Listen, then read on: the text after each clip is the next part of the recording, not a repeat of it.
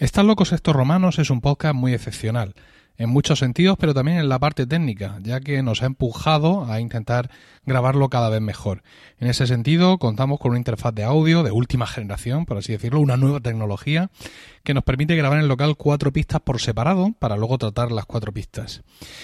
Hemos sufrido algunos inconvenientes técnicos, muchos de ellos causados por mi propia incompetencia, pero el último, el que nos ocurrió en la última grabación, fue fruto del azar y de algún extraño bug del software de grabación, dado que cuando terminamos, después de 150 minutos de programa, pudimos abrir el archivo y comprobar que de las cuatro pistas que se nos ofrecían delante, dos de ellas inexplicablemente estaban vacías por completo. Eh, en vez de dejaros sin programa durante un mes, pues decidimos coger lo que ya teníamos, las pistas en mi pista, la pista de Milcar, la pista de José Miguel, y editarlas en la medida de lo posible para que la ausencia de las voces de Paco y de Diego no se notara demasiado. Hemos hecho lo que hemos podido para no cercenar demasiado el contenido. Hay en algún momento en el que eh, escucharéis como un silencio y una voz de fondo. Mm, no hemos podido quitarlo, hemos preferido dejarlo así, que agudicéis un poco el oído para dar una continuidad y que el producto que vais a escuchar ahora, aún cojo, cojo por el 50% del equipo, tenga eh, su continuidad, tenga su sentido y os permita eh, aguantar un mes más el mono de romanos hasta el próximo mes, en el que os aseguramos que vamos a hacer todo lo posible y lo imposible porque ni siquiera el azar dificulte que escuchéis eh, perfectamente vuestro programa Están locos estos romanos. Nuestras disculpas, aunque no ha sido culpa nuestra, ha sido una cuestión, insisto, de, de azar, de un bug, y ya os dejo con el programa de este mes.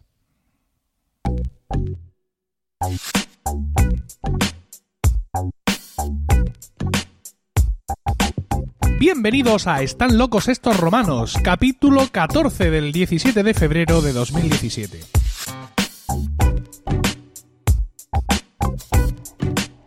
Estamos en el año 2017 después de Jesucristo. Toda la sociedad está alienada por la incultura, la chabaquenería y la falta de sentido común. ¿Toda?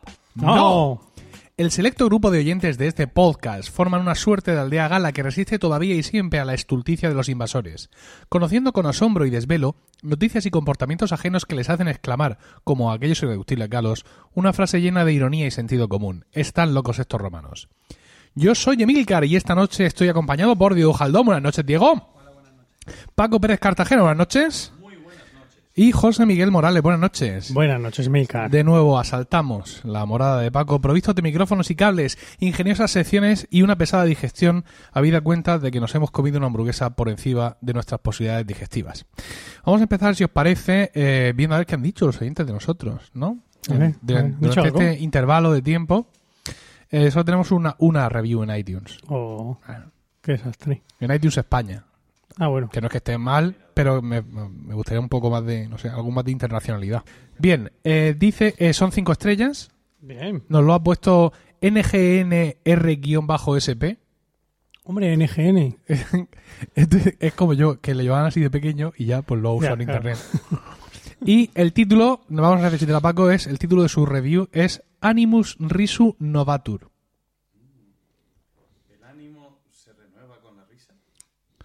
Pues tú sabrás. vale. Y dice, un diplomado, dos licenciados y un doctor tratando de demostrar el... mm, mm. Espera, espera, espera, espera.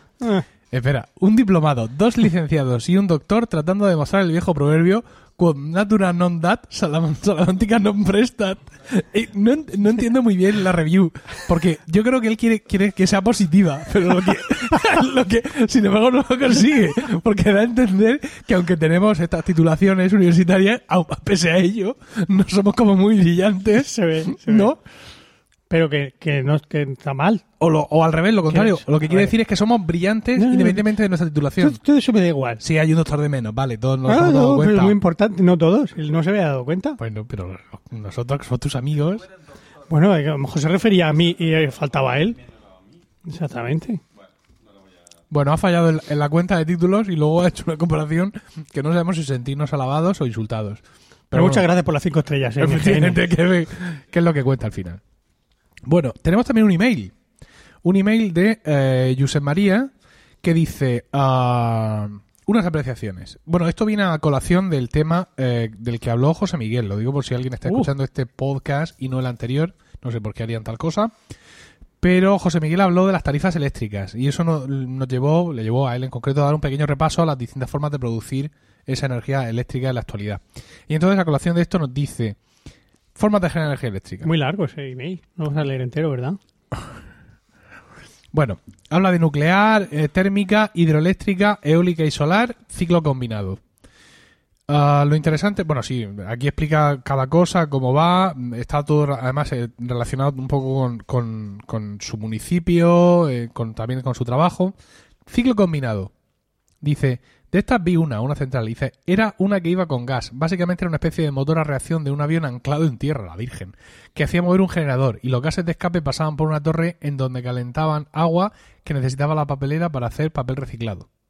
Eso era, o sea, era una papelera, una empresa de papel.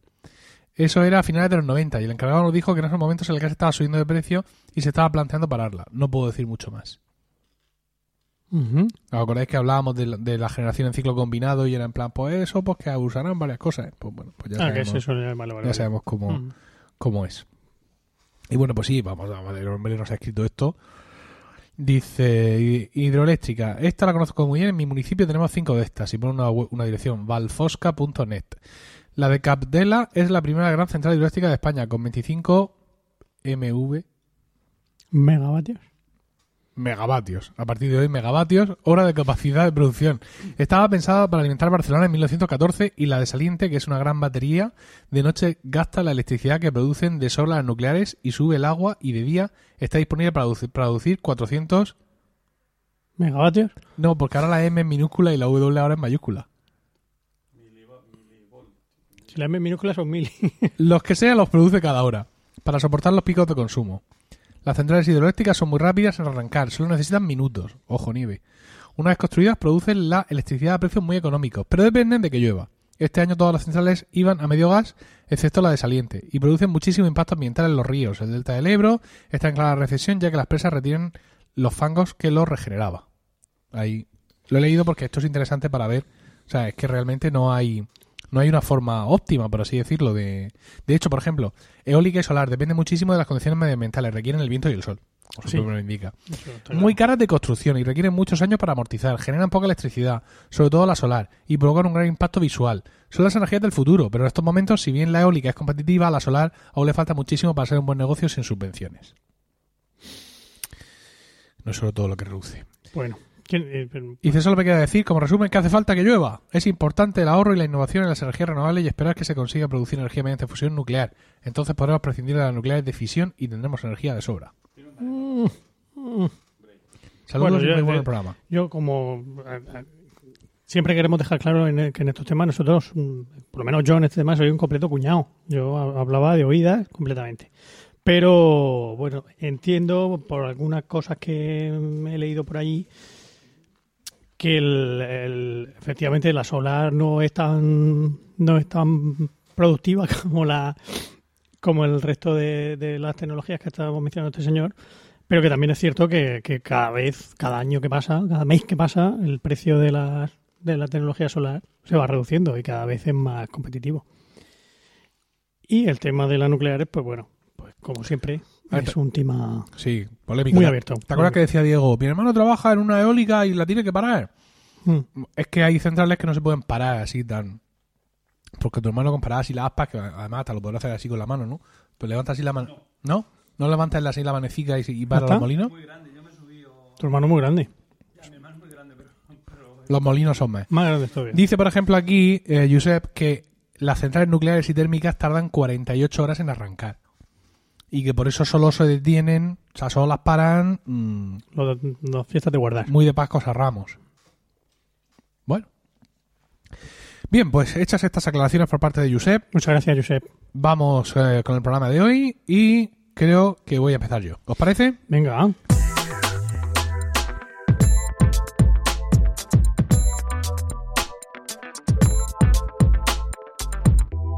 Bien, y mi sección, mi sección no, no quiero, no quiero anunciarla a- así a priori, aunque es posible que los oyentes ¿Lo adivinamos? No, no, no, hablar no. y adivinamos el título de la No, sección. no, voy, a- voy a hacer una introducción, voy a hacer una introducción. En, en- ya los extractores, en los últimos alientos del llamado mercado de invierno de la Liga de Fútbol Profesional, se produjo un traspaso entre dos clubes de segunda, pues uno más de los muchos que se producen, Pero este era un poco peculiar. Mm. El Betis cedía al delantero ucraniano Román Zozulia al Rayo Vallecano. Uy. La reacción de la hinchada más radical del equipo rayista, que cojean de la izquierda, no se hizo esperar y con pancartas e insultos así a la cara en persona dejaron clarísimo que no querían a, a- que no querían nazis en el Rayo. Nazis, ¿cómo es esto? Pues es que el tal Zozulia es un símbolo patriótico en Ucrania donde en numerosas ocasiones ha apoyado al ejército y se ha fotografiado junto a soldados, armas, milicias y símbolos patrios de dudosa tendencia eh, política. Él, en diversas ocasiones y ahora también, ha sacado comunicados aclarando que él simplemente es un patriota y que no tiene ninguna vinculación con grupos paramilitares ni neonazis y que además que está haciendo una gran labor eh, en pro de los favorecidos, diciendo textualmente en estos tiempos tremendamente difíciles al encontrarse Ucrania en guerra. Ah, bueno, como fuere, y de la guerra de Ucrania hablaremos, eh, me, lo tengo ya apuntado, si nadie lo hace lo haré yo seguramente en el próximo episodio. Eh, el caso es que Zozulia tuvo que volver al Betis, pero, pero como en 13 horas, o sea, inmediatamente. Y eh, en sus compañeros del Betis, en el siguiente partido, cuando se alinearon en el centro del campo, se pusieron una camiseta que decía Todos somos Zozulia, recibiendo una aluvión de críticas por mostrar ese apoyo al que supuestamente es un neonazi, que insisto en esto, no vamos a entrar en el episodio de hoy. En todas esas oleadas, digamos, de apoyos, etcétera, tanto al Betis como al jugador, comentarios de los jugadores del Rayo, comenta- comentarios de la Federación de Peñas del Rayo, en fin, en todo este tipo de historias, de pronto sobresalió un tuit acerca de la historia, un tuit de Donald Trump, no, imagínate, no, horrible, han echado de suya, indignante, falsas noticias, o algo así. Bueno, un tuit eh, surgió por ahí entre nada, un tuit de apoyo a, a los jugadores del Betis. Un tuit de Juan Ignacio Zoido, Ah, con su cuenta arroba Zoido J y latina. Es un tuit del 11 de febrero y califica el hecho de bonito gesto de apoyo de compañeros ante las presiones a quien solo quiere hacer su trabajo. Ese tuit vino eh, seguido de una oleada de respuestas, o sea, de- se, se lanzó ahí la gente en forma de pago, pidiéndole que dimitiera, dado que su eh, con su cargo no puede permitirse apoyos a personajes que, cuando menos su ideología, es dudoso. Incluso alguno que le decía, si esto fuera Alemania, tendrías que dimitir inmediatamente. Recordemos que Juan Ignacio Zoido es el ministro del Interior del Gobierno de España. Efectivamente, es ministro del Interior de España, ex alcalde de Sevilla y el punto donde comienza mi serie de intervenciones sobre quién gobierna España. Oh, Efectivamente, voy a preparar una serie de eh, episodios en el que voy a explicar eh, uno por uno los ministerios de nuestro gobierno y su estructura. estoy deseando que llegues al Ministerio del Tiempo. Luego lo entenderéis. Será inevitable, evidentemente, aprovechar la coyuntura para, para hablar, digamos, de qué están haciendo esos ministerios o qué están haciendo estos personajes y, y qué es lo que, digamos, qué es lo que tienen entre manos en, en este momento. Y es que, eh, bueno, mm, creo que somos en general bastante ignorantes de cuál es nuestra realidad mm, política, ¿no? Sabemos quién es el presidente, quién es el vicepresidente, por ahí podemos saber quiénes son los ministros, pero más allá de ahí no nos preguntes porque, porque no, no lo sabemos. El ministro, como ya, os ha- ya he comentado, es eh, este hombre, eh, eh, Juan Ignacio Zoido Álvarez, mm, de Sevilla, que bueno, pues es un político del Partido Popular que ya tiene cierta, cierta trayectoria. Y bueno, pues eh, ha sido nombrado ministro ahora, pues cuando lo han podido nombrar, evidentemente. Eh, Zoido, ya os digo, fue alcalde de Sevilla. Es un hombre que llegó a la alcaldía después de una deriva importante de Izquierda Unida y el PSOE al cargo de, de la ciudad con problemas económicos y de pronto pues este hombre surgió y al igual que ocurrió en otras ciudades de Andalucía con alcaldes del PP ganó e incluso por mayoría absoluta. Eh, me dice algún algún sevillano que era fácil la cosa, o sea que en concreto en Sevilla la debacle del gobierno de izquierda había sido mucha y era como, o sea, vamos, como que le habían entregado la alcaldía a Zoido en bandeja. Es un hombre pues con su puntito de populismo, ¿vale?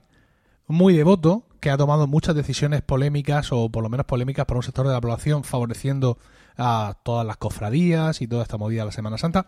Todo esto lo digo un poco de puntilla, lo digo por si ahora mismo hay un montón de sevillanos escuchándome que conocen la historia perfectamente, que sepan que yo no la conozco perfectamente. O sea, estoy haciendo una semblanza así como muy, muy rápida.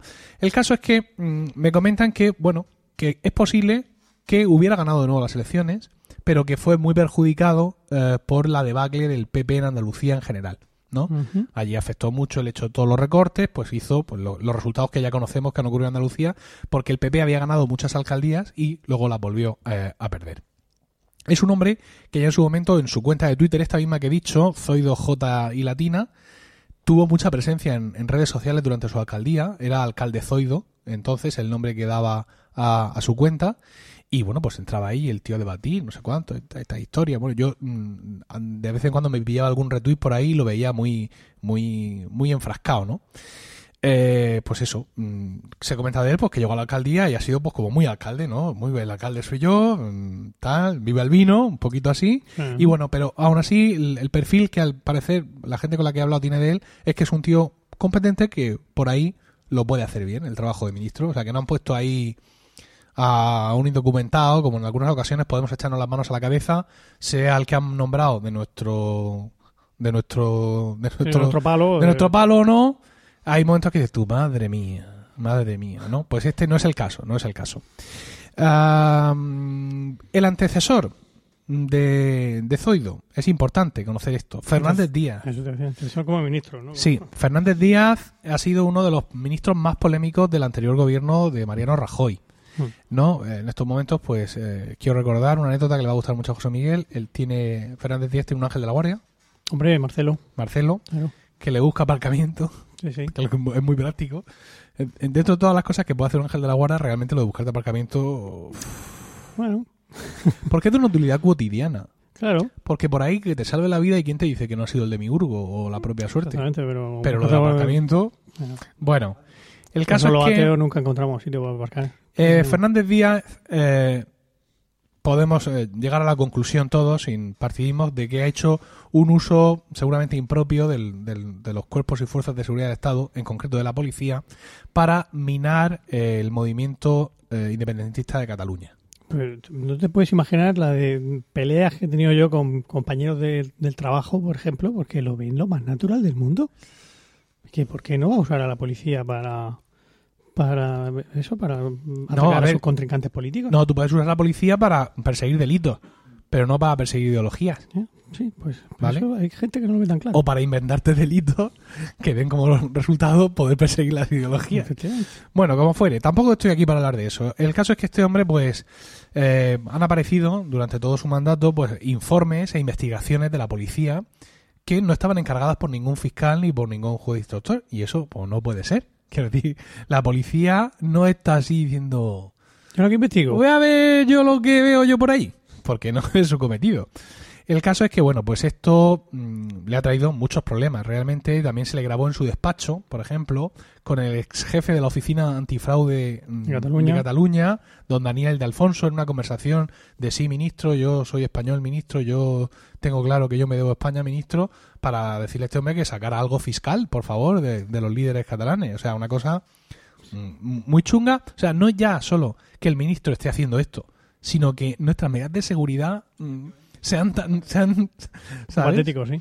Es como, como Donald Trump eh, respondiendo a la crisis de los misiles de Corea y en el restaurante aquel de Florida, con todo el mundo allí mirando. Es una cosa como un poco extraña, ¿no?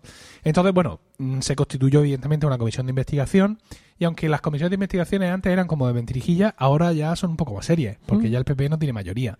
Y este hombre, pues entre todo esto, o sea, es que había peticiones de dimisión constantes. Uno de estos informes que la policía sacó era un informe, lo llamaban informe PISA, y no era el informe de Paco este de que os dice que los zagales no estudian, era Pablo Pa- Iglesias. Pablo Iglesias hacia Sociedad Anónima. Entonces, es un informe destinado a demostrar cómo Podemos se lucraba, tenía empresas, recibía donaciones, el dinero, no ya el oro de Moscú, pero el dinero de Venezuela, que ya sabéis que ahí le sobra, ¿no? Quiero decir que, Sí, me- como se puede ver allí al pueblo. Pero insisto, no quiero mm, ser partidista, aunque me sale solo, eh, de estas cosas. El caso es que, eh, bueno, este hombre estaba estaba mm, ya maldito por este sentido y encima le estalló debajo de los morros una guerra en la cúpula policial. De todos estos cuerpos, brigadas, comisarios chungos, etcétera, pues empezaron encima a repetirse unos contra otros y este y Marcelo pues ya no daban más de sí, realmente. Con lo cual, pues, fuera. Y han puesto a Zoido. Vamos, eh, si os parece ahora y si no también, a ver, eh, hablar un poco del organigrama del ministerio. Eh, los ministerios en España funcionan eh, con dos tipos de organismos por debajo del ministro. Uno es la Secretaría de Estado y otro es la, eh, las sec- secretarías o subsecretarías que no dependen de una Secretaría de Estado. Voy a explicar esto un poco mejor.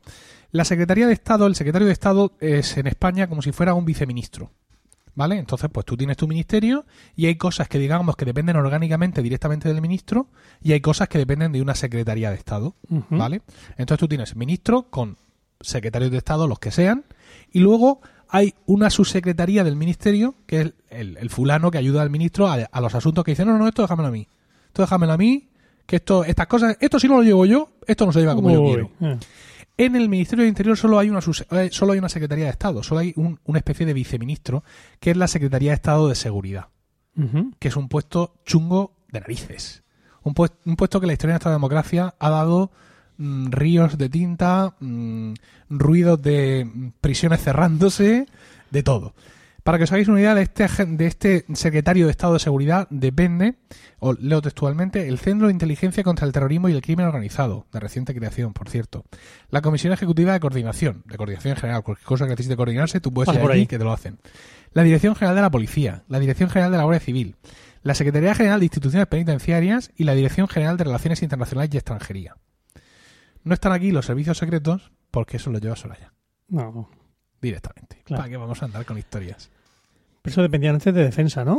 No lo tengo Hasta claro. que pero Soraya sé, que dicho, hoy, sé que hoy dependen de "Pa' mí". Soraya. Sí.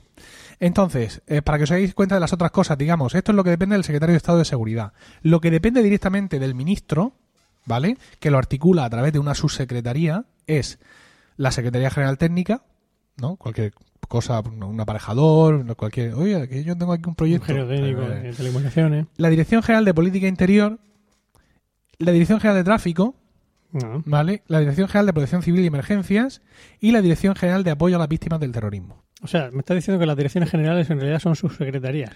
Mm, Dependen de la subsecretaría del Ministerio, Ah, vale. ¿vale? Orgánicamente. Entonces, pues tenemos, hay otros ministerios que decir, que yo esto ya me lo he visto todo, ¿eh? No es que tenga todo lo que yo preparado, sea en plan, Dios mío, no vamos a poder pararlo, nos vamos a comer los 10 ministerios. También la gente tendrá que decir, no lo vuelvas a hacer. Me ha gustado, como digo yo, mi mujer a veces cocina, ¿te ha gustado? Digo, está muy bueno, pero no lo vuelvas a hacer. Pero no, no ríais, no seáis malvados. Si es que quiero quedarme con, con ese momento único, Claro, claro. Y entonces, ¿y si, ¿y si lo hace otro día y no le sale tan ya no bueno? sabe tan bueno, eso es verdad. ¿Vale? Eh, está Nuria aquí con nosotros de nuevo. eh, entonces, si oís por ahí una risa malvada y aviesa, es ella. Bueno, ah, una vez que ya tenemos claro el organigrama, es decir, ministro, Secretaría de Estado de Seguridad y luego esa subsecretaría que le lleva al ministro los asuntos propios, eh, hablar un poco de los secretarios de Estado. Porque en España eh, siempre ha habido un poco de preguntas. ¿Qué es un secretario de Estado? ¿no? La gente se preguntaba por la calle, la del mar, la del campo, la de la ciudad, todo el mundo. Pues son estos, son viceministros. Y ha quedado claro en los últimos años, porque hubo una pregunta al respecto, que no forman parte del gobierno. Es decir, lo que se considera el gobierno es el presidente, Soraya ministro. y los ministros. ¿Qué es lo que pasa? Puede haber eh, los secretarios de Estado tienen un órgano colegiado para quejarse de sus ministros. Uy, a mí el mío me lleva negro. Comité de empresa. Mm, pues No, se llama Comisión General de Secretarios de Estado. Y van a, yo entiendo que van allá a quejarse de sus No ministros. del sindicato. Hasta los pelos me tiene. Anda, pues tú tienes suerte. Si viera el mío, un maniático. Qué cosa, nada, nada la paña. No le gusta. Eh, esta comisión general antes se llamaba comisión permanente. Mm. No me preguntéis quién es. Igual que no sé quién traduce los títulos de las películas. ¿Vale? Y pone, por ejemplo, Jedi a Gogo al episodio 8. No sé quién decide. No, no, comisión general permanente no. Comisión general. ¡Ay! No, Muy es que bien. No, eh, permanente Muy no bien. es porque nos vamos a dormir. Bueno, eh, ¿qué es lo que ocurrió? En el 23, en el intento de golpe de Estado en España, el 23F del año 81, Mm. nos quedamos sin gobierno. Porque es que estaban allí. O sea, los, los tenían retenidos los golpistas. Incluso quien no tenía que estar allí porque no le tocaba, estaba por allí, que había ido a hacer una fotocopia de, de una cosa de la cría del colegio. Y no teníamos ni un solo ministro, no teníamos nadie hábil. Entonces el rey, Juan Carlos, dijo, ¿qué me queda? A Y ver. le dijeron, tienes la llamada del público. ¿Vale? Un, eh, un abono del, del, del metro, del metro de zona 1. Y tienes a los secretarios de Estado. Entonces, el rey ordenó a la comisión permanente de secretarios y sus secretarios, que están todos, todos juntos, No. que tomaran las riendas y aseguraran la gobernabilidad de España. Ya se lo hicieron. Sacaron la página más corta, le tocó un periodiarlo ser el portavoz, y otro dijo, yo me encargo del teléfono. Y se quedó el hombrecito al teléfono todas todas las 24 horas, pero al menos no lo metieron en movidas. Entonces, pues bueno, eh, esa, eh, aquí en España los secretarios de Estado han ganado, digamos, relevancia siempre por aquella historia, aquella noche en la que fueron al gobierno. La comisión esta general permanente o, o lo que tú quieras tiene un presidente, o sea, tiene un secretario que es quien, no sé, uno de ellos, no sé si el más viejo, el más joven, Sí. el que parece así que no se entera, no sé, y tiene un presidente que es Soraya. Hombre, Soraya es la presidenta de la Comisión General de Secretarios de Estado. tiene sentido. Soraya Tiene la- hombre, claro. Mariano es el presidente de los ministros y Soraya es la presidenta de los, de los secretarios de Estado. Tiene su... Yo lo veo, Gracias. yo lo veo muy gracioso. Ya bien. Bueno, eh, consejo para entretenerse. como decíamos, en el Ministerio del Interior solo hay una Secretaría de Estado, que ya bastante tiene, que es la Secretaría de Estado de Seguridad. Rafael Vera fue secretario de Estado de Seguridad, ¿verdad? ahora hablaremos de Rafael Vera. Eh, Bien, eh, ¿Qué es lo que ha hecho Zoido? ¿Vale? Cuando dicen, Zoido, que vas a ser ministro del Interior. Y dice, coño, ahora ministro del Interior. Ay, no ¿Y eso lo puedo hacer- de procesiones. ¿Eso lo puedo hacer desde Sevilla? No. Bueno, Zoido pues se ha traído a su equipo andaluz al ministerio. Es decir, hay algunos cargos que han permanecido de- del, del ministro anterior, pero los cargos más relevantes, los cargos con mayor peso geopolítico, efectivamente, los ha, los ha cambiado. Por ejemplo, la directora general de qué movida, de apoyo a las víctimas del terrorismo es la misma. El director general de protección civil creo que también es el mismo. El de hay algunos cuantos que son los mismos, ¿vale? Pero los gordos gordos los ha cambiado. Y uno de los que ha cambiado es precisamente la Secretaría de Estado de Seguridad, evidentemente.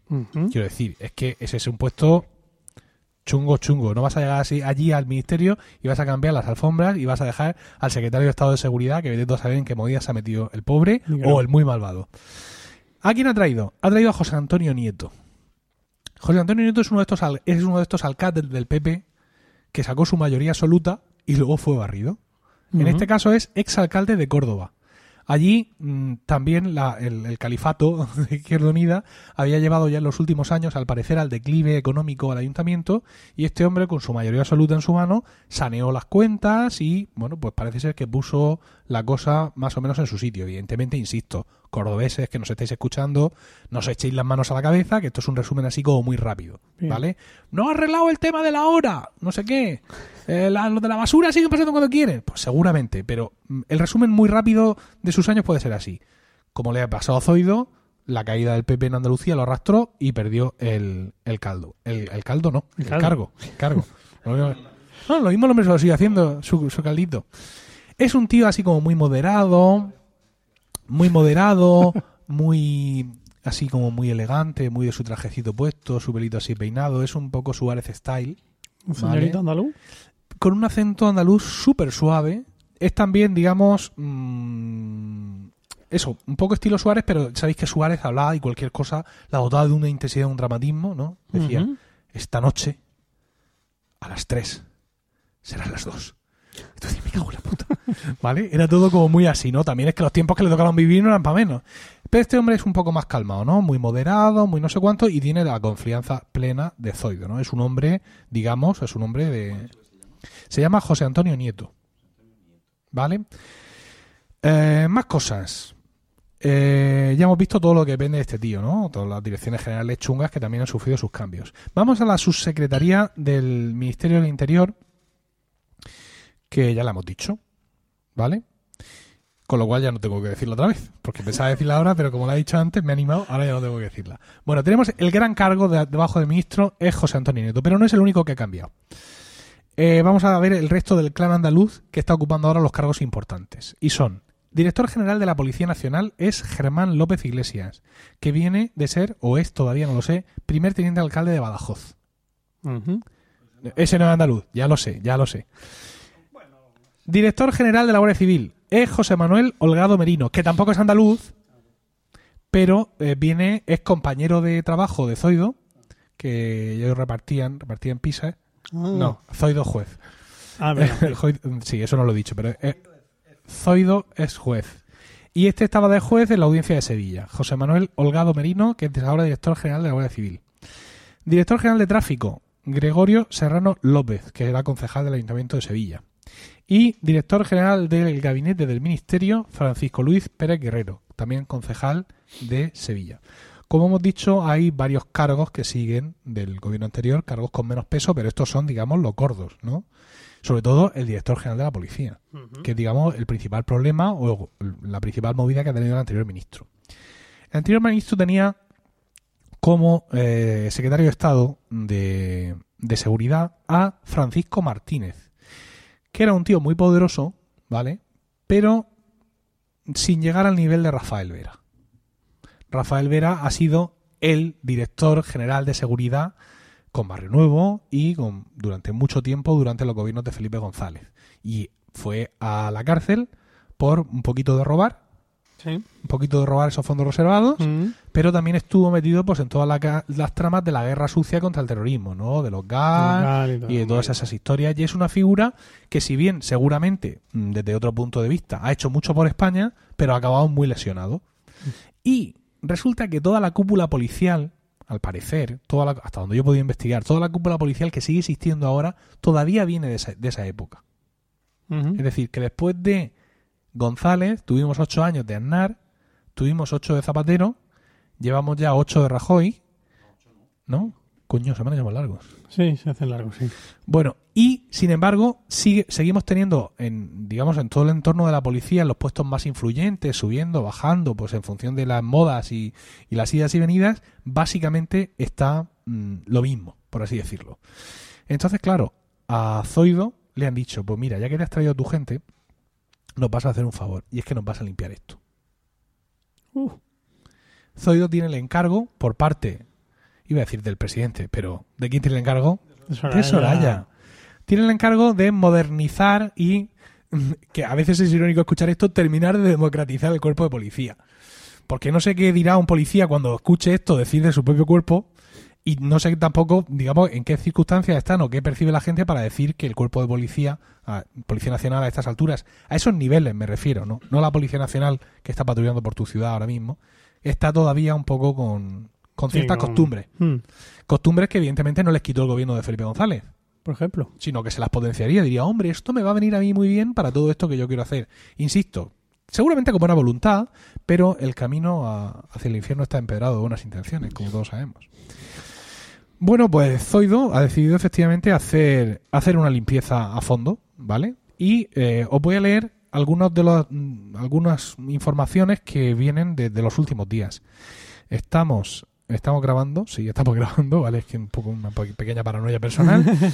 Eh, estamos grabando, ya lo he dicho al principio, el 17 de febrero y el 7 de febrero, hace 10 días, cesó a Enrique García Castaño, que era el jefe de la Unidad Central de Apoyo Operativo. Es una unidad que está encargada de seguimiento y escuchas.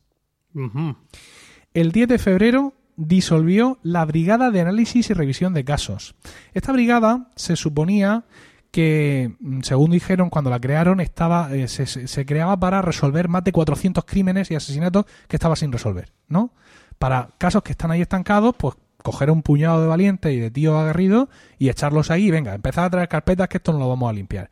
Y parece ser que han estado, o se suponía que habían estado haciendo informes adicionales al 11M, al caso Faisán, que es aquella movida de dos Uf. policías que se van a un bar y le dicen a los de ETA, oye, que van a por nosotros. Y que, que creo que estos días además ha salido la sentencia o algo así, ¿no? No, o salió ya. Que lo hicieron porque para no estropear el proceso de paz, porque a ver, pues, ¿cómo lo vamos a detener ahora? Tal, fin, sin entrar a jugar. Y también, por ejemplo, el asunto de Marta del Castillo. ¿Vale? Bueno, el caso es que... disuelto. Eh, sí, porque aparecerán han acabado haciendo investigaciones por su cuenta. Ah. Era en plan, pues si es que estos 400 crímenes están sin resolver es por algo. Vamos a encargarnos de algo que se pueda resolver. Vamos a Por ejemplo, vamos a ver facilico porque sí, que algo así como el independentismo catalán. ¿no? Ah. Vamos allá. Eso me hace más sencillo. Eh, efectivamente. Entonces, pues por ejemplo, toda esta movida que habéis podido escuchar últimamente en las noticias de un- los pendrives que desaparecen o los pendrives que aparecen, ¿no? Ha quedado limpiando y ha salido este pendrive. Y todo este tipo de cosas, todo esto viene de, de esta, de esta ah, brigada. Fue una unidad creada por el anterior DAO.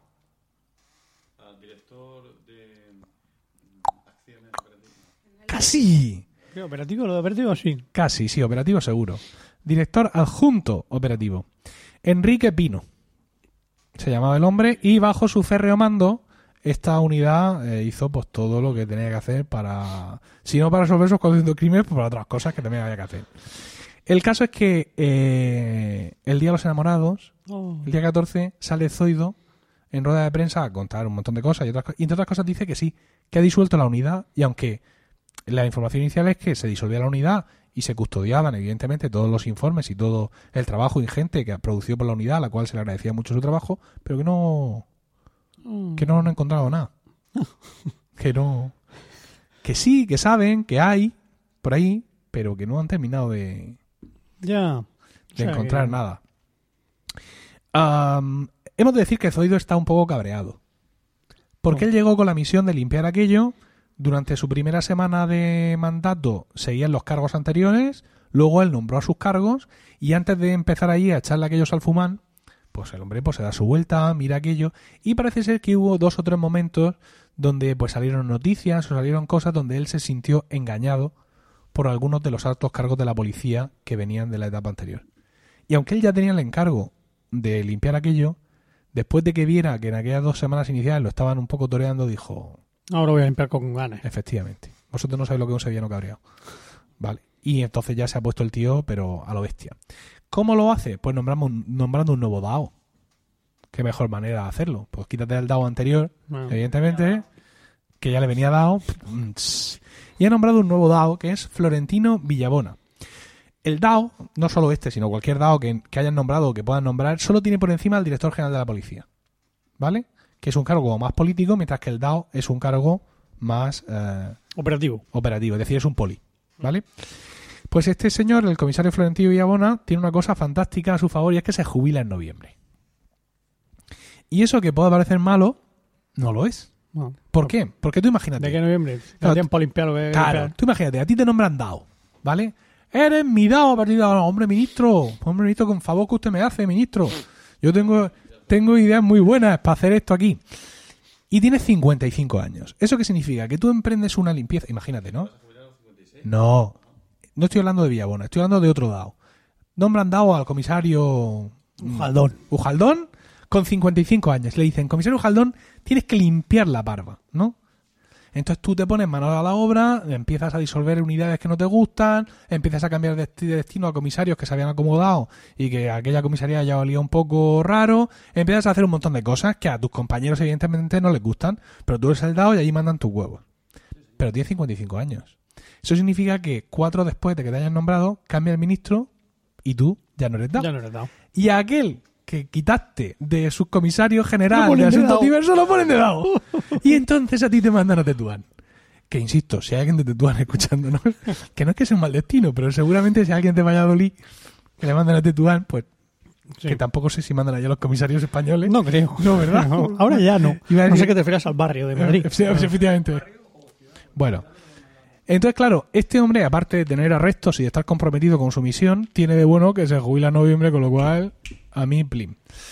Y le está dando caña al tema. Mm, Aquí entraríamos ya a otro nivel, digamos ya no de, de cómo funciona el ministerio, sino de otro tipo de información, ¿no? De todo esto, cosa que he dicho, de la guerra policial, de los informes, de no sé cuántos. Algunos nombres eso pueden sonar, como el comisario Villarejo, Oh. que es un tío muy metido en asuntos de información, que también ha, ha estado haciendo de gente encubierto, que tiene negocios, que tiene historias, que tiene informes, que es un, es un elemento sospechoso. Y, por ejemplo, también está el comisario Martín Blas, de Asuntos. Internos, que también es otro eh, de los, digamos, de los conflictivos. La vieja escuela. No sé si enfrentado a Villarejo o junto con Villarejo enfrentado con no sé quién, pero vamos, entre ahí está todo. El caso es que parece ser que Martín Blas también se jubila, pero todavía no se ha jubilado. Es decir, Villarejo ya está fuera, fuera del círculo oficial, por así decirlo, ya no está jubilado. Seguirá haciendo sus cosas o no, pero ya lo tiene fuera. Pero Martín Blas no se jubila hasta abril. Y ha prometido que antes de eh, finalizar su carrera profesional va a, la- va a acabar por todo lo alto con fuegos artificiales. Qué emoción. ¿Qué será? Y ahí se queda, ahí se queda la cosa. Entonces recordemos nuestro Ministerio del Interior con una única Secretaría de Estado, la Secretaría de Estado de Seguridad, que como veis tiene para entretenerse, ¿no? Con la Dirección General de la Policía, la Guardia Civil, etcétera, y luego el resto de asuntos que eso ya de esto ya se encarga el ministro a través de una subsecretaría del Ministerio del Interior, entre las cosas más llamativas que está ahí, pues tráfico eh, y protección civil, creo que era. Estaba protección civil ahí, sí. Bueno. Y ya está. Eso es lo que quería contaros del Ministerio del Interior. Eh, he de decir que para documentarme, lo voy a confesar aquí- públicamente, me he escuchado un podcast de Podium Podcast. Sí. Presidente. Hay un podcast que se llama V, las cloacas del Estado, y decían que eh, a través de la historia apasionante de un, un policía mm, con un pasado mm, siniestro, no sé cuántos, vamos a ir repasando toda la historia de la democracia en España. Pues sí, lo voy a recomendar, pero la realidad es que se queda un poco flojo, porque V es Villarejo. Ah. ¿Vale? Este comisario que he mencionado. Entonces yo realmente esperaba, esperaba bastante más. Mm, no sé, no sé cómo decir. Me ha decepcionado un poco. Es, es interesante, porque lo es, no voy a decir que no lo sea. Está muy bien hecho, el periodista que lo ha hecho, desde luego se ha pegado una currada y tal. En un momento dado al principio tienes la duda que si lo que te está contando es todo verdad o si hay parte que está novelado, aunque insisten en que todo lo que se va a escuchar es real, y hay grabaciones con gente, etcétera, pero me he quedado un poco frío, ¿no? Es como un contenido un poco light. Mm. Sí, cloacas, pero están demasiado limpias esas cloacas. No, no, limpian no, cuentan cosas, pero evidentemente no cuentan ahí en el podcast cosas que no se hayan contado ya. Pueden contar cosas que tú no supieras, ¿vale? Pero no cosas que no se hayan contado. Y en ningún momento, perdón, en ningún momento, ya te digo, está muy bien hecho, pero está un poco, como dices tú, más frío que qué. Eso. Esa es la sensación que me da un poco. Está todo como un poco acartonado. Ya. Y bueno, pues esto ha sido. Evidentemente, esta, esta sección de hoy pues puede resultar especialmente interesante por todos los mariquitoneos, ¿no? Por toda la historia y no sé qué, y el de la policía, y no sé cuánto, y las escuchas, y no sé qué. El día que yo hable sobre el Ministerio de Agricultura y todas sus secretarías de. Estado, lo mismo os, inte- os interesa menos. Pero sí me gustaría saber, eh, queridos oyentes, si os gusta esto y si queréis que lo haga, digamos, de así como de seguido o de vez en cuando. Y ya está. Muy bien. Interesante, Emilio. Bien, Te has documentado un montón. Muchas gracias. ¿Seguimos? Venga.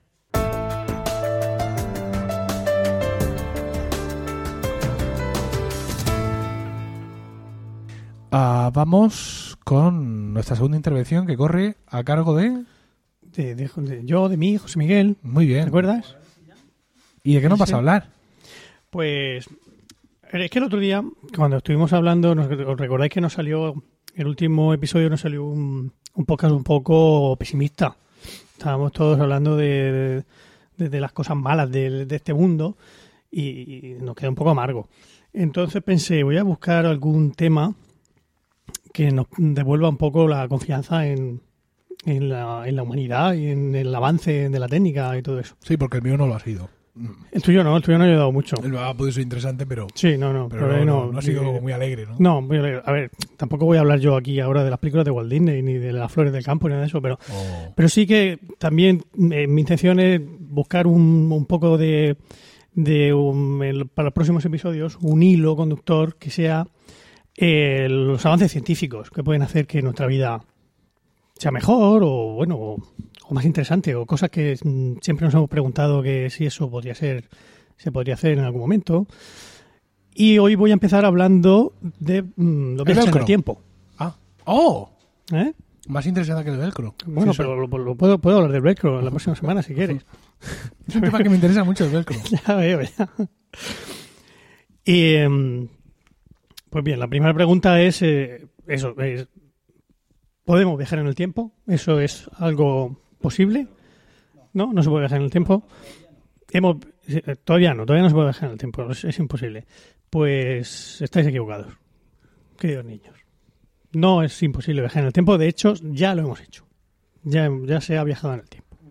Tú o una partícula de tanquiones, no sé qué, no sé. No, no, yo no. Yo concretamente no. Es decir, un humano o una humanos, humanos, varios, varios humanos, varios humanos han, han viajado ya en el tiempo hacia el futuro. No, hombre, todos viajamos en el tiempo hacia No, no, no, no me refiero a eso. Unos más rápido que otros. En tiempo decir. real. Viajar en el futuro en tiempo real. Unos más rápido que otros. Que es la mejor manera de viajar. Para no perderte detalle. Bueno, a ver, vamos a dar un, un poquito, muy, muy, muy, muy- muy poquito, muy poquito de, de- de, contexto científico. Todo esto se basa en, la, teoría de la relatividad, tanto la especial como la general, que, definió Einstein a principios del siglo XX, ¿no? ¿Y qué venía a decir este señor? Pues este señor vino a decir que, que eso, que hasta ese momento el, el espacio y el tiempo los habíamos tomado como algo absoluto, ¿no?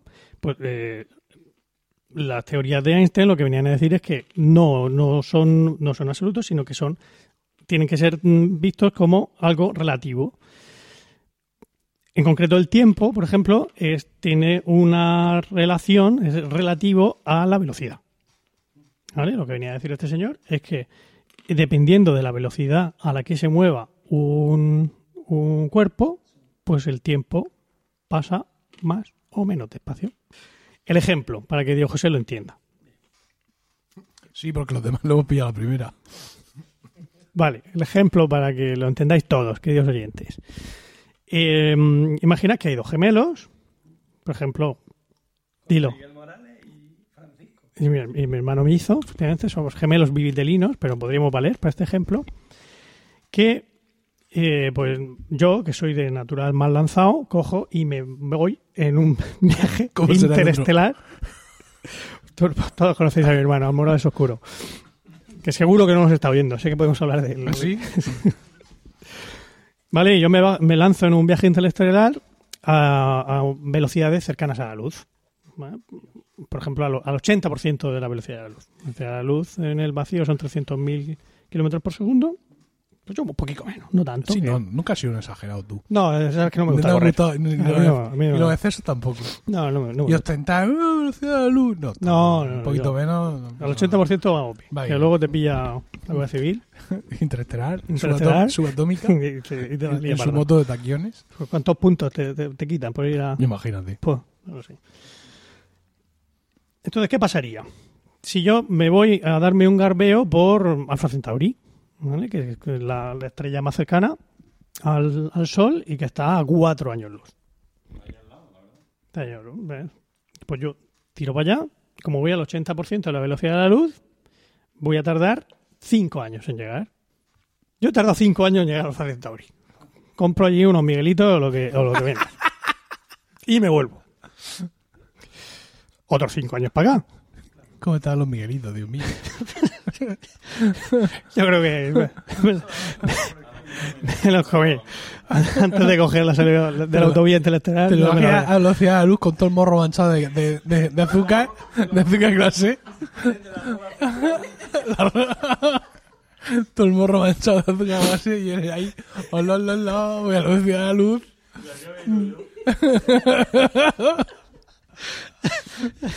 Ya se me ha olvidado. Y tantos, con tantos millones de dólares invertidos para que yo me pueda comer estos miguelitos. Que por cierto están de muerte. Aquí, aquí había venido yo, aquí al Alfa Alfa Centauri. Bueno, Franquícialos. la Rodo Centauri es muy bueno. sí, ¿verdad? Y cinco años para acá, a lo que íbamos, ¿vale? Aunque pare de echar gasolina, lo que sea, pero bueno, vuelvo. Y para mí, ¿cuántos años han pasado? Diez. Diez añitos. Pues resulta que cuando yo llegué aquí Sí. a ver a mi hermano, los 10 años no han pasado para mí. Han pasado para, Para él, ellos, para todos para él. vosotros que me estáis esperando aquí. Sí. Aburridísimo. Pero para mí, Sí. como voy a esa velocidad tan rapidísima, Sí. solo han pasado 6 años. 6 años. Qué cómodo. Con lo cual, cuando yo vuelva para acá, soy más joven que... No solo eso, sino que he viajado 4 años hacia el futuro. ¿Te cuento? No. Para mí solo han pasado 6 años. Yo me voy con Ya, los ya, ya. 23 Ah, vale. que tengo ahora mismo. Sí, y vuelves con, Y vuelvo con 29. Mientras que tu hermano tiene ya 33. Mi hermano tiene... está Exactamente. 33. Pero una cosa, todo esto, todo esto es, dejaba es cuatro haciendo la en cuenta de la vieja, o si se te cogen tus células y se te analizan, son las de un hombre de... Sí, sí, sí. sí. O sea, todo. Esto es así. el pack Sí, sí, completo. Sí, sí. Está el pack completo. Sí. Mm. Para ti han pasado 6 años. Luego se puede viajar al futuro Se puede viajar al futuro. Eh, Lo que pasa es que eso lo has dicho, a- lo has eso dicho vamos a completamente fuera del micrófono. y-. Se puede viajar al futuro. Ah, ahí estás. Se puede viajar al futuro. Muy bien. Es tan maravilloso cuando lo hablas al micrófono. Hazlo ¿Verdad? siempre. Vale. Te lo voy a dejar para que te lo lleves a casa, eh, al trabajo. ¿vale? En el trabajo con tu micrófono delante. Diciendo, no, no voy a hacer eso. No, Mm, se mm, puede. Venga. me voy a, me voy a desayunar. Entonces, eh, ¿qué es lo que estaba yo contando? Sí. Que llegas más Sí, joven, que, que llega- que llegas hecho un chaval. Entonces, yo estaba diciendo que esto ya se ha hecho. Y te dicen, Se hombre, hecho en Europa, se ha hecho. Esto se ha hecho ya. Marqués. Pues hace mucho, se hace Sí, mucho. se hace mucho. Se hace mucho en Europa esto, lo de viajar al futuro. No, no se hace tanto, pero, pero se ha hecho. Por lo menos eh, ah, hubo un señor que se llamaba Sergei Krikaliov. Sergei Krika- Krikaliov. Que se tiró el pobre hombre tres años subido en la Estación Espacial Internacional. Sí. En la estación- en la Mir. Eh, Y aquello pues va a unos 27.000 kilómetros por hora. Que va dando vueltas. Que no es mala marca. Que no está mal. Entonces, claro, tres años a 27.000 kilómetros por hora, Son, pues al final... son dos años y once meses. No, no, en realidad no. Son solo mm, una... una uno partido por 48 segundos. ¿Vale? Qué mierda de viaje. Bueno. Al futuro. Pero, pero- pero es un viaje de José. Si es un viaje. O sea, vamos a ver, es una prueba de concepto. Pero el caso es que si, ap- si aplicamos la fórmula por la que yo, yo calculo, pues, se calcula esto de cuántos años se viaja al futuro, los cuatro años esos que yo he viajado al futuro, ¿Sí? si estamos yendo a la velocidad de la luz, ¿Mm? se nos va a, La masa. se nos va al, al infinito, se va a la mierda. Se va a la mierda, a la- o sea, que no se puede calcular. O sea, que, que esto vale para velocidades cercanas a la velocidad de la luz, pero no. Por eso le iba al 80% el tío. Claro, porque si llego a, No, no a pisar del todo, pues lo mismo me desintegro. O algo Sí. peor. ¿Vale?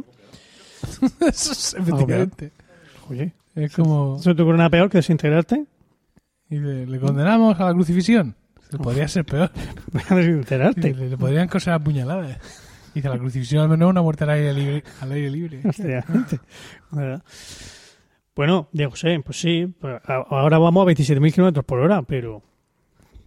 Pero quién sabe. O sea, es toda una cuestión. Es, Espérate, espérate, Es- espérate. es- Déjame, déjame, que le voy a dar, le voy a dar yo. es toda una cuestión de velocidad. Cu- cu- cu- Cuanto, cuanto consigamos ir más rápido, pues más conseguiremos viajar al hacia el futuro. Voy a, voy a acabar de un solo golpe con este absurdo, este absurdo culto a la ciencia. Eh, A ver, nosotros, según tu, tu eh, papel ese que estás leyendo, sí.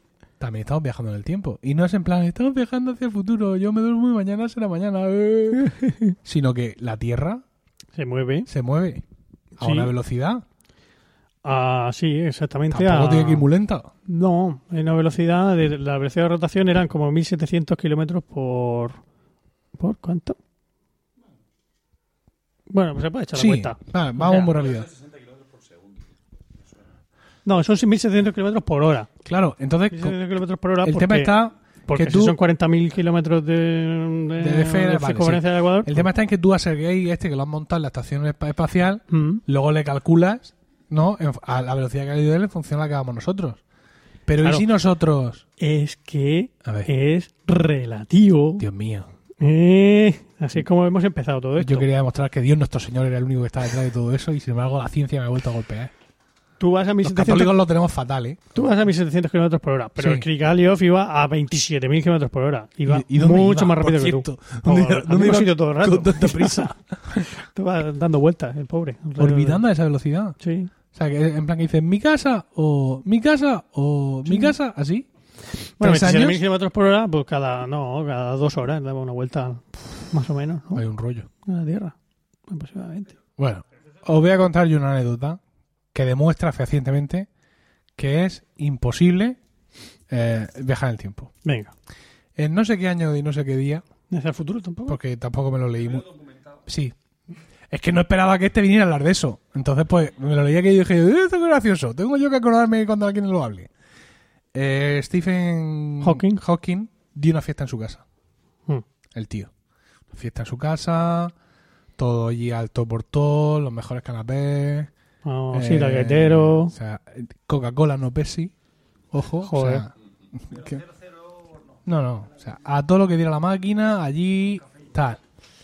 Y no fue nadie a la fiesta. Estaba el hombre allí, Ah, con sí. su silla de ruedas esa que tiene, que habla él por, así, así, con, con el cuellecico así doblado. Le habla, le habla aquello de allí. Que por cierto, lo- estar triste no sé, lo que tienen que hacer es trabajar un poquito más y menos salir en The Big Bang Theory. Eso sí, ¿eh? es verdad. Y el hombre hizo la fiesta esa. Y no fue nadie. Con lo cual, él dijo, y con esto que ha demostrado que son imposibles viajes en el tiempo. ¿Por qué? Porque esa fiesta era una fiesta destinada a todos los viajeros en el tiempo. Estaban invitados a aquellos que hubieran viajado al pasado. Y tú, what the fuck? Pues muy sencillo. Él hace su fiesta, sale en las noticias, Stephen Hawking organiza una fiesta para viajeros en el tiempo y nadie va. Entonces tú que lo sabes, ¿no? O que has visto esa noticia y que estás en- en el futuro, viajas al pasado y te presentas en la fiesta de Stephen Hawking. Lo que demostró el experimento de Stephen Hawking fue, o bien efectivamente, que es imposible los viajes al pasado. Sí. ¿eh? Pero la, O bien pero que- la tontuna esa bien- tuya sí es posible. O bien que los viajeros en el tiempo no les gusta la sidra del gaguetero, que también puede ser. Sí. Porque... eh, O, ¿te imaginas que lo trolearon?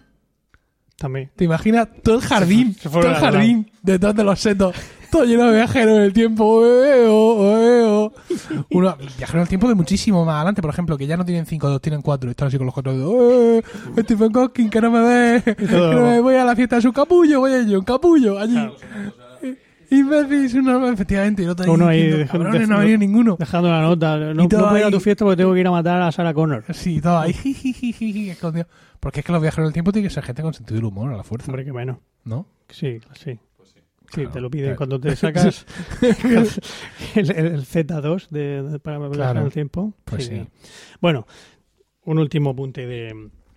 Bueno, este señor decía que no hay ninguna mm, ley física de las que conocemos actualmente que impidan los viajes al pasado. No hay nada que te pueda... No, no- no está... Exactamente. No, hay, no está demostrado que no se pueda viajar al pasado. Lo que pasa es que hay pocas ganas, podríamos decir. Hombre, No, es un poco de gana. si, si ya os indigna la cantidad de energía que hace falta para viajar al futuro, pues imaginaos lo que hace falta para viajar al pasado. Porque una de las opciones que, que comentaba este señor, que una de las posibilidades que hay para poder viajar al pasado es viajar tanto al futuro que al final le dé la vuelta. Porque teóricamente, teóricamente, o sea, hay muchos físicos, astrofísicos y gente muy lista que ha teorizado sobre la posibilidad de que existan líneas temporales circulares. Es decir, que cuando la cosa termina, vuelve, vuelve a empezar. Y, y en Battlestar Galactica ya lo dicen, todo esto ha pasado y volverá a pasar. Por cierto, un cliente mi mujer otro día le explicó el tema de los viajes en el tiempo y le dijo que es que él que cogió una servilleta y le dijo, mira, ve, esto es el, esto es el, el- el universo. Sí. Y, y lo plegó. O sea, dijo que el espacio se pliega sobre sí mismo. Sí, eso es que era- que era el tema de los agujeros de gusano todo eso. entendido que era el tiempo el que se plegaba sobre sí mismo, pero según este señor no, es el propio espacio. Eh, Es que mm, eh, los agujeros de gusano son. Hay una. En uno de estos agujeros de gusano, tú entras en, en un sitio y automáticamente estás en otro. ¿Qué, qué velocidad has desarrollado? Pues puede que. que- incluso mayor que la de velocidad de la luz, yo qué sé. Entonces podría viajar en el tiempo. Mucho, hacia el futuro. ¿No? Bueno, entonces, ya para, para terminar, ¿cuál sería, si pudiera viajar al pasado, ¿A dónde irías? ¿A qué momento histórico irías? ¿Qué, qué, qué- qué- acontecimiento histórico te gustaría a ti vivir con tus propios ojos? Milcar, 22 de noviembre de 1963. Eh, Texas. Texas School Book Depository para ver quién disparó a Kennedy. ¿Sí? Sí, creo que ahí en ese asesinato, tampoco por ser especialmente conspiranoico, hay muchas claves de las cosas que han pasado en el mundo en los últimos, cin- pues, desde que lo mataron, realmente, en los últimos 50, 60 años. ¿Y tú crees que, que- que- que descubrirlo ahora y ve- volver y aquí contarlo y decir, yo lo vi, fue fulanito, cambiaría la historia de la humanidad? Por lo menos saberlo yo. Ah, bueno, quedarte tranquilo. Bueno, Muy bien, José. pues nada, Estupendo. os ha gustado. Muchísimo.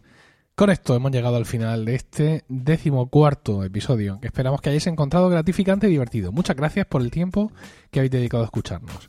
Esperamos vuestros comentarios en emilcar.fm barra romanos locos, donde también encontraréis otras formas de contactar con nosotros y el resto de programas de nuestra creciente red. Mientras llega nuestro siguiente capítulo, sin duda el mes que viene, ¿sí?